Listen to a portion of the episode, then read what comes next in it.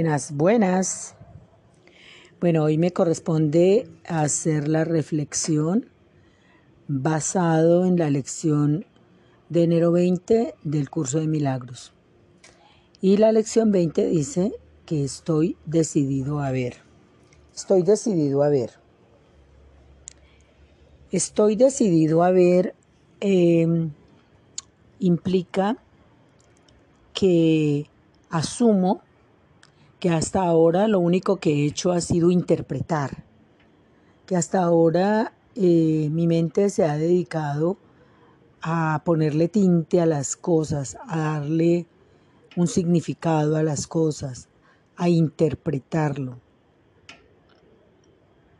Entonces, eh, cuando hago esta lección, estoy decidido a ver, estoy implicando que acepto que lo que he hecho hasta ahora ha sido eh, darle significado a las cosas desde mi subjetivismo, desde mi personaje, desde, desde mi ego, desde el papel que he desempeñado hasta ahora. Entonces, cuando digo estoy decidido a ver, es porque también vislumbro que hay cosas que no he visto. Entonces por eso decido ver. Decido ver porque presumo que hay una realidad gigantesca que yo desconozco.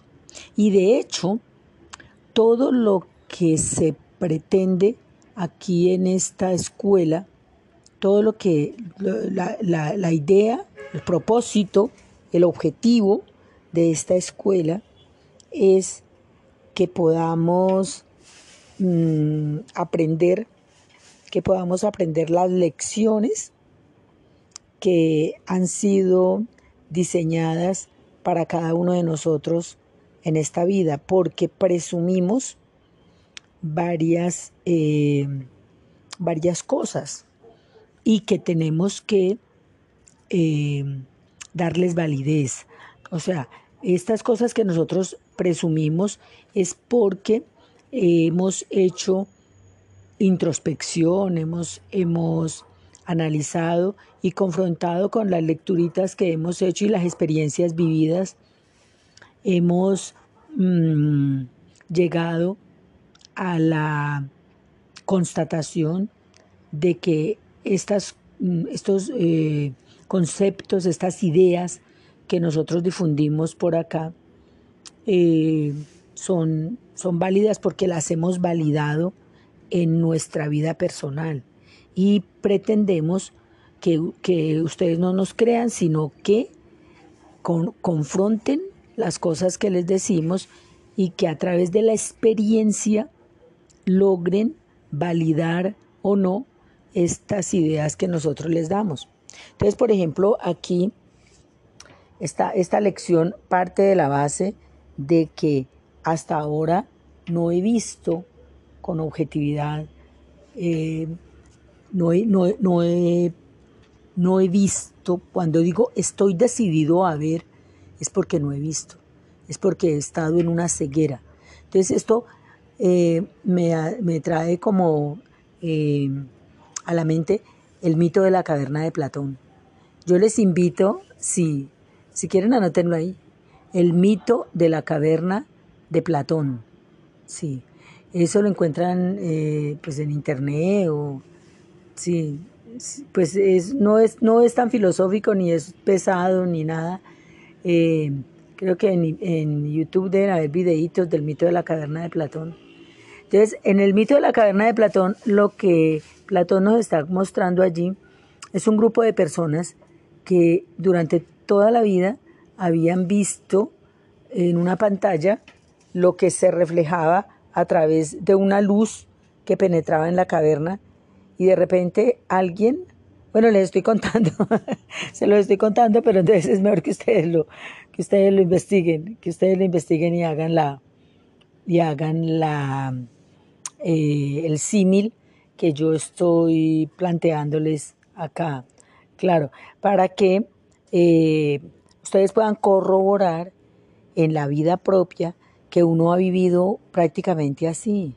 O sea, lo que a uno le han mostrado desde, desde siempre eh, por eh, las enseñanzas que uno recibió durante toda la vida, uno, uno ha orientado la vida en función de creer todo lo que nos han dicho.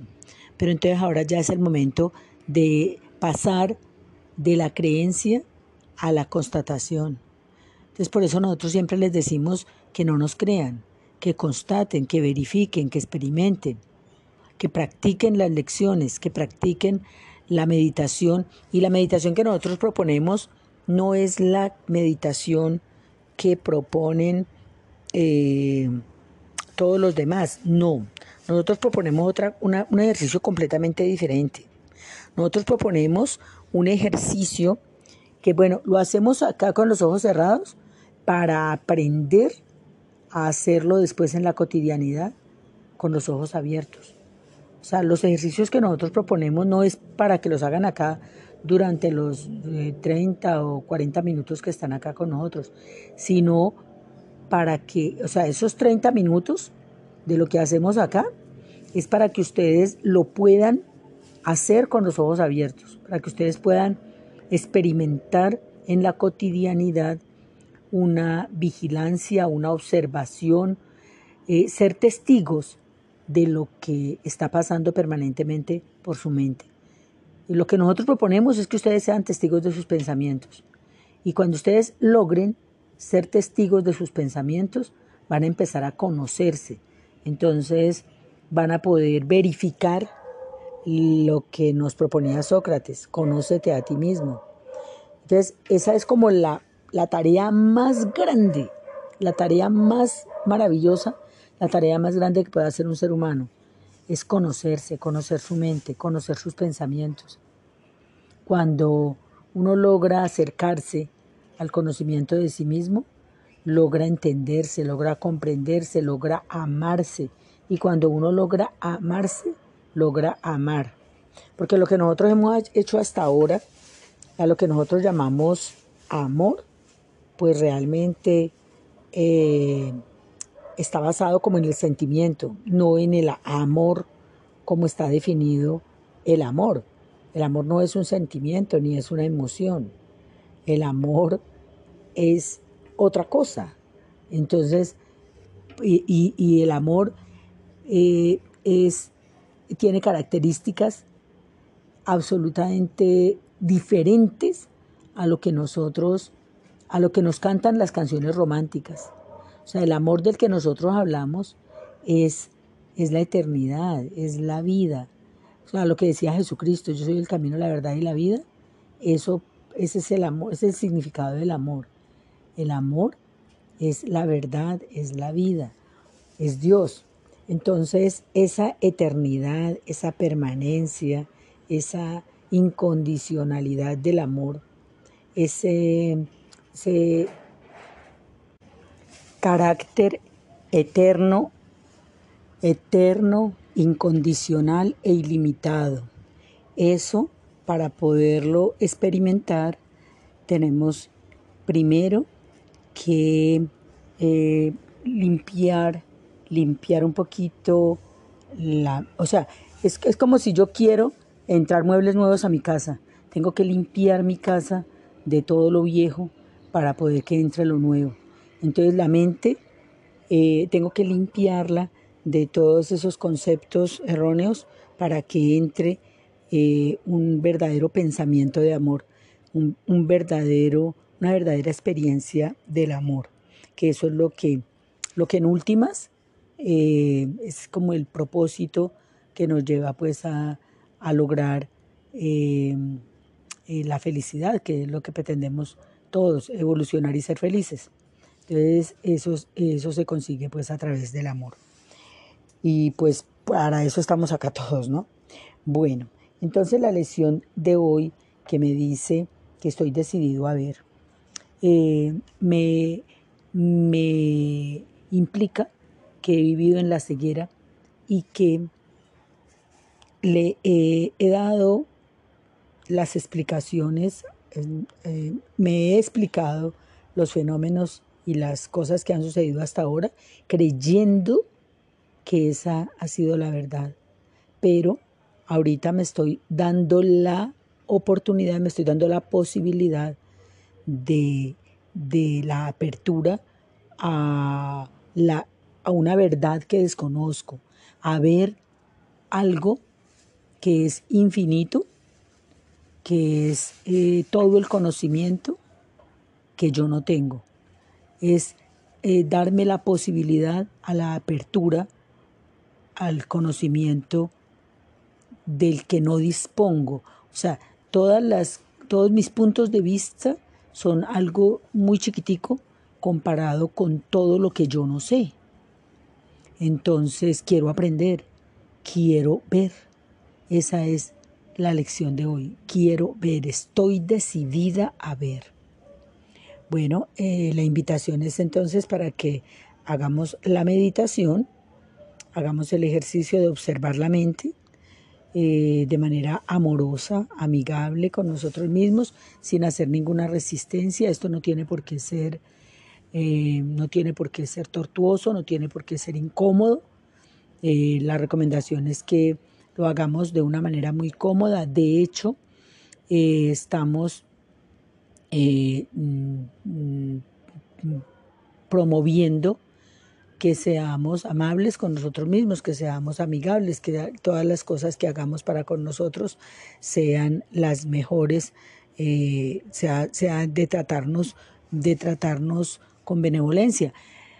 Eh, a pesar de que proponemos prácticas estoicas y el estoicismo, por ejemplo, una de las prácticas que propone y pues yo propongo, ya a título personal, uno de los ejercicios que yo propongo es que cuando uno se levante, salte de la cama de inmediato a una ducha de agua bien fría, lo más frío posible. Eh, normalmente pues el agua mm, de, las, de las duchas pues no sale tan fría, pero pero si saliera más fría, pues sería mejor. ¿Y, por qué el estoicismo propone eso? Pues porque nosotros, o sea, una de las prácticas estoicas es eh, prepararnos, siempre, siempre estar preparados para lo peor, porque eh, nosotros tenemos, al menos hay una cosa que hemos considerado le hemos dado un significado eh, de malo que es la muerte. O sea, todos hemos, estamos en una cultura donde la muerte la vemos como lo peor que le puede pasar a cualquier persona. Pero, pero no, la muerte es una realidad. No es ni mejor ni peor, es. La muerte no es ni mejor ni es peor, es. Pero hay otras cosas que sí pues no son tan deliciosas y que en el estoicismo nos dicen que no tenemos el control y que pueden llegar, como por ejemplo la enfermedad, la enfermedad, la pérdida. Entonces, eh, debemos estar preparados para esas cosas, nos dice el estoicismo, y aquí ya pues no tiene nada que ver con el curso de milagros, sino que es, es una enseñanza del estoicismo que pues yo la, la, la promuevo porque eh, me parece que es una corriente filosófica absolutamente beneficiosa, benéfica. Yo he visto los beneficios durante toda mi vida y entonces yo eh, practico el estoicismo. Y el estoicismo propone eso, estar preparados para, para, para, para lo mejor y para lo peor. Bueno, para lo mejor no hay que estar preparado, porque uno cuando eh, se gana un dinerito, pues uno siempre está preparado para lo mejor. Pero para lo peor, si debemos estar preparados. Yo recomiendo prepararnos para las cosas difíciles y hay que eh, molestarse un poquito, molestarse un poquito cada día para retarse, porque yo observo que la sociedad actual no está retando a los muchachos, los jóvenes están teniendo unas vidas sumamente confortables y el día que tienen algún reto pequeñito, los muchachos eh, tienen ideas hasta suicidas.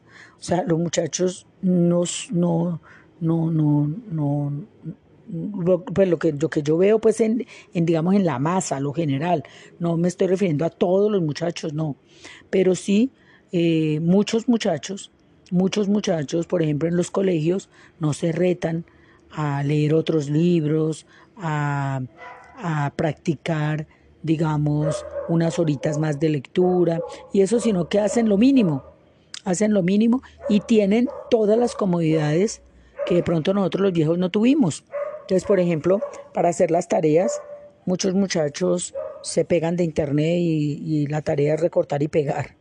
O sea que no, no, están desarrollando su, su, capacidad crítica, eh, muchas habilidades que, que otra sí desarrollaban los muchachos, ¿no?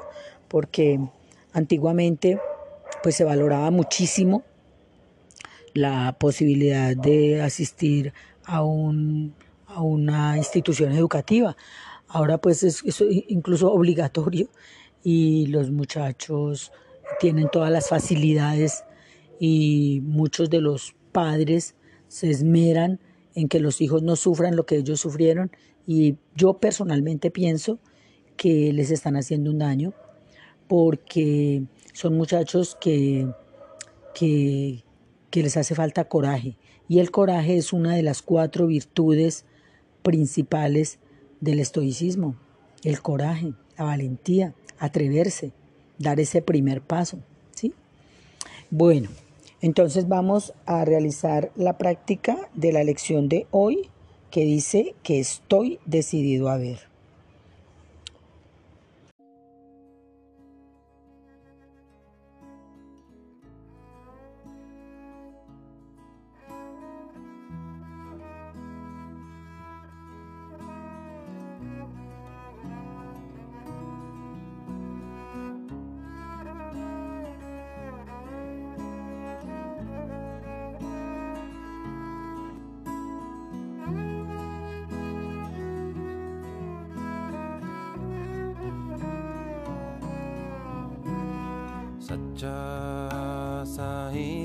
such a night. Backyard.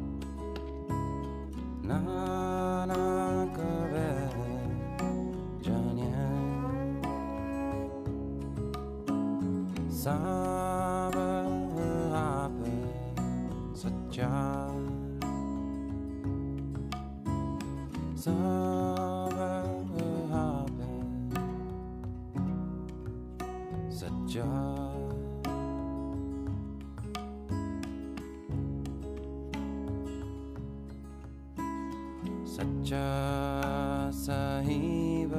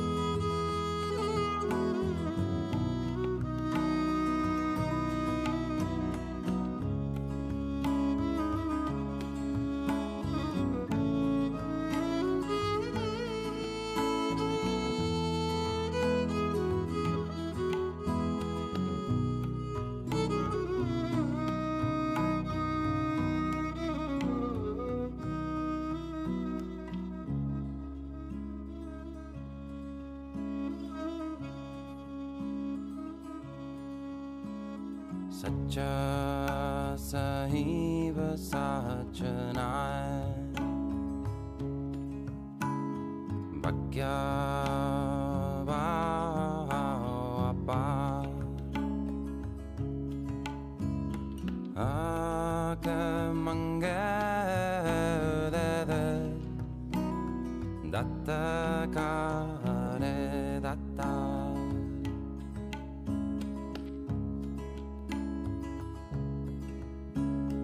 Bye.